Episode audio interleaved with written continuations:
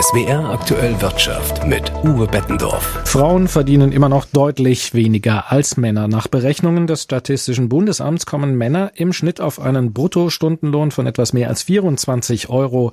Frauen müssen sich mit 20 Euro begnügen. Das entspricht einer Differenz von 18 Prozent. Henrike von Platen ist Unternehmensberaterin und Gründerin des Fair Pay Innovation Lab, eine gemeinnützige Einrichtung, die Unternehmen beim Thema faire Bezahlung unterstützt.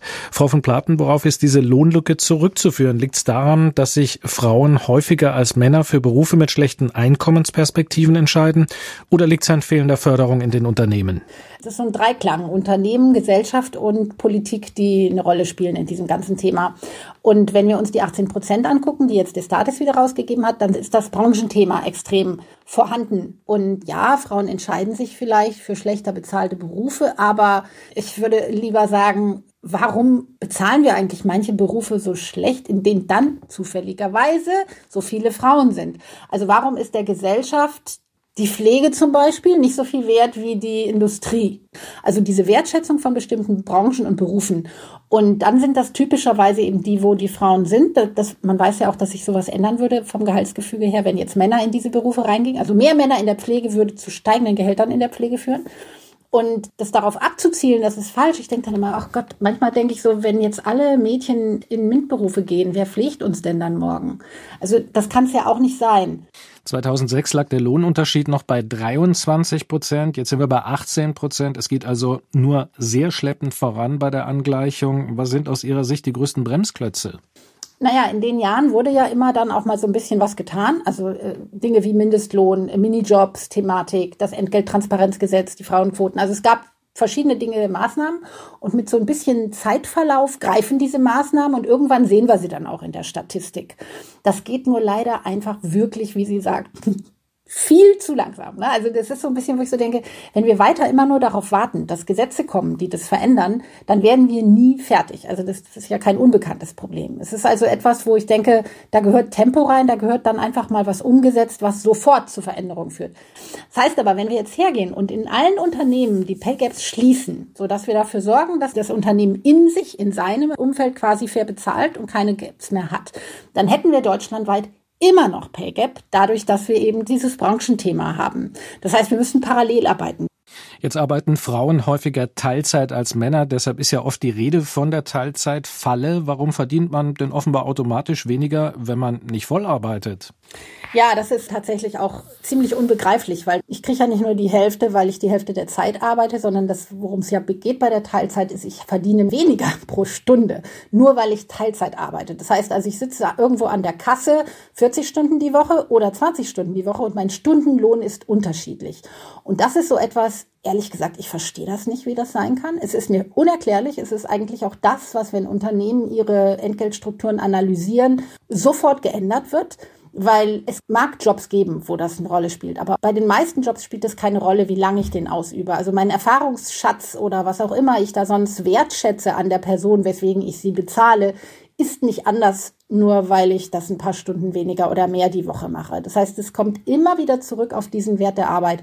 Und Teilzeit ist bei uns in Deutschland irgendwie etwas, das sehr, sehr schlecht bewertet wird. Damit sind wir bei der gesellschaftlichen Dimension angekommen. Welche Rolle spielt aus Ihrer Sicht die Kombination aus Ehegattensplitting, Steuer- und abgabenfreien Minijobs und fehlenden Betreuungsmöglichkeiten? Das sind ja starke Anreize für eine traditionelle Rollenaufteilung. Ist hier der Staat gefordert, andere Anreize zu setzen?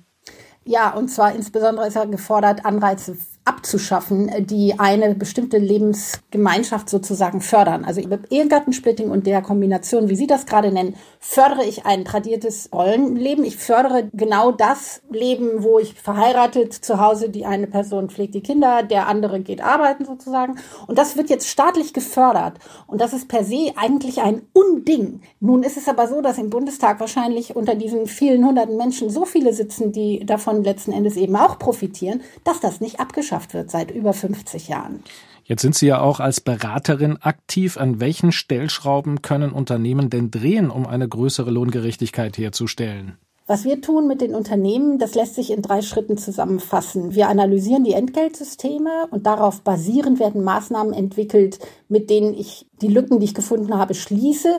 Und was man erkennt, ist, wenn ich eine vernünftige Entgeltanalyse mache, softwaregestützt, wie auch immer, gibt mehrere Möglichkeiten, wie man das tun kann dann sehe ich einfach, wo die Lücken im Unternehmen sind. Ich sehe einmal, wie von der Status dann heute diese Zahlen, wo ich sage, unbereinigt, bereinigt, äh, wie viel ist das? Und kann sagen, okay, wie erkläre ich denn jetzt eigentlich das, was ich an Lücke habe? Also ich habe meine 18 Prozent im Unternehmen vielleicht, dann gehe ich her und sage, für was bezahle ich mein äh, Personal eigentlich? Die Rolle spielt vielleicht eine Rolle, die die Person inne hat. Es spielt vielleicht eine Rolle, ob sie eine bestimmte Erfahrung oder Ausbildung hat. Solche Dinge kommen dann da rein. Und dann bleibt ein Rest übrig, den ich nicht mehr erklären kann. Und dieser Rest, der jetzt deutschlandweit dann die sieben wären, den können die Unternehmen im Grunde genommen über Nacht, mehr oder weniger, das ist jetzt ein bisschen sehr flott, aber es geht im Prinzip schon, über Gehaltsanpassung erstmal wieder lösen. Frauen verdienen in Deutschland fast ein Fünftel weniger als Männer. Danke an Henrike von Platen, die Unternehmen zertifiziert, die für faire Bezahlung stehen. Das Gespräch haben wir vor der Sendung aufgezeichnet.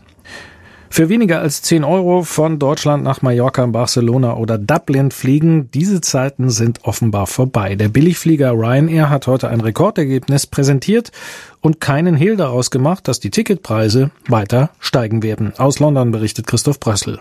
Im Zeitraum Oktober bis Dezember 2022 verdiente Ryanair 211 Millionen Euro. Damit übertrifft der Konzern den bisherigen Rekord aus dem Weihnachtsquartal 2017. Für das gesamte Geschäftsjahr, das im März endet, erwartet das Management des Konzerns die Buchung von 168 Millionen Passagieren. Das liegt über dem Niveau der Jahre vor der Corona-Krise. Die Buchungslage sei bis in den Sommer hinein sehr robust, teilte der Finanz Finanzvorstand Neil Sorahan mit. Angesichts der wirtschaftlich schwierigen Lage, zum Beispiel im Vereinigten Königreich, ist das überraschend. Die Energiepreise sind hoch und belasten viele Haushalte. Die Wirtschaft wird 2023 schrumpfen. Darauf angesprochen sagte Sorahan in der BBC, viele Menschen würden den Urlaub eben trotzdem buchen, um der Krisenstimmung zu entkommen. Die Ticketpreise sind im abgelaufenen Quartal gestiegen. Dieser Trend werde anhalten, heißt es bei Ryanair. Mit Wasserstoff könnte Fliegen zwar nicht unbedingt billiger, aber dafür klimafreundlicher werden. Deshalb soll in Stuttgart ein Zentrum für die Entwicklung von Wasserstoffflugzeugen entstehen. Bis Ende 2024 ist ein neuer Hangar mit Testständen, Werkstätten und rund 90 Arbeitsplätzen geplant. Bereits ein Jahr später will das federführende Unternehmen H2Fly eine 40-sitzige Maschine mit Wasserstoffantrieb in die Luft bringen. Aus Stuttgart berichtet Knut Bauer. Der Traum vom Fliegen ist längst Realität. Jetzt geht es um den Traum vom emissionsfreien Fliegen und da ist man in den letzten Jahren sehr viel weitergekommen, meint Josef Kahlo, Chef des Start-ups H2Fly. Heute stehen wir da und träumen davon, einen 40-Sitzer zum Fliegen zu bringen. Hydrogen for Climate, also Wasserstoff fürs Klima, steht auf der kleinen weißen Passagiermaschine am Stuttgarter Flughafen. Vor sechs Jahren hat Kahlo einen viersitzigen Testflieger mit Wasserstoffantrieb in die Luft gebracht. Jetzt soll der nächste Schritt erfolgen. Sie sehen hier das Flugzeug, das ist ein 40-Sitzer und das Projekt, das von der Bundesregierung gefördert wird, wird das ermöglichen, in den nächsten zwei Jahren solch ein Flugzeug mit einem Wasserstoff-Brennstoffzellenantrieb auszustatten und dann zum ersten Mal fliegen zu lassen. 100 Millionen Euro Fördermittel investiert der Bund in Forschung und Entwicklung von klimaneutralem Fliegen. Davon profitiert auch das Start-up-Unternehmen aus Stuttgart, sagt Anna Christmann, Koordinatorin der der Bundesregierung für Luft- und Raumfahrt. Meine H2Fly hat gezeigt, schon 2016 mit dem Erstflug weltweit, dass das geht und dass wir hier einen Technologievorsprung haben. Und wenn es jetzt natürlich darum geht, Kapital zu kriegen, braucht man Partner. Aber wir zeigen natürlich auch mit dem Engagement jetzt der Bundesregierung, dass wir auch hier die Bedingungen sehr gut machen wollen. Wir wollen ja, dass es hinterher auch eine weltweite Technologie wird. Diesen Vorsprung in der Flugzeug-Wasserstofftechnik will Baden-Württemberg nutzen, um im weltweiten Wettbewerb die Nase vorn zu haben. Gut 5 Millionen Euro Zuschuss gibt's vom Land für das neue Zentrum für Wasserstoff in der Luftfahrt. Ministerpräsident Winfried Kretschmann betont, Wasserstoff in der Luftfahrt ist jetzt nicht einfach eine Spielwiese für neugierige Forscher. Es ist ein knallharter Wettbewerb um die Frage, wer hat den ersten Wasserstoffflieger. Im neuen Hangar sollen sich Start-up-Unternehmen rund um die Wasserstofftechnologie ansiedeln. 90 Arbeitsplätze wird es hier geben. Vor dem Abheben des ersten Brennstoffzellenfliegers muss jetzt allerdings noch geklärt werden, woher der Wasserstoff aus erneuerbaren Energien zum Flughafen Stuttgart kommt. In Stuttgart soll ein Zentrum für die Entwicklung von Wasserstoffflugzeugen entstehen. Ein Bericht von SWR-Reporter Knut Bauer.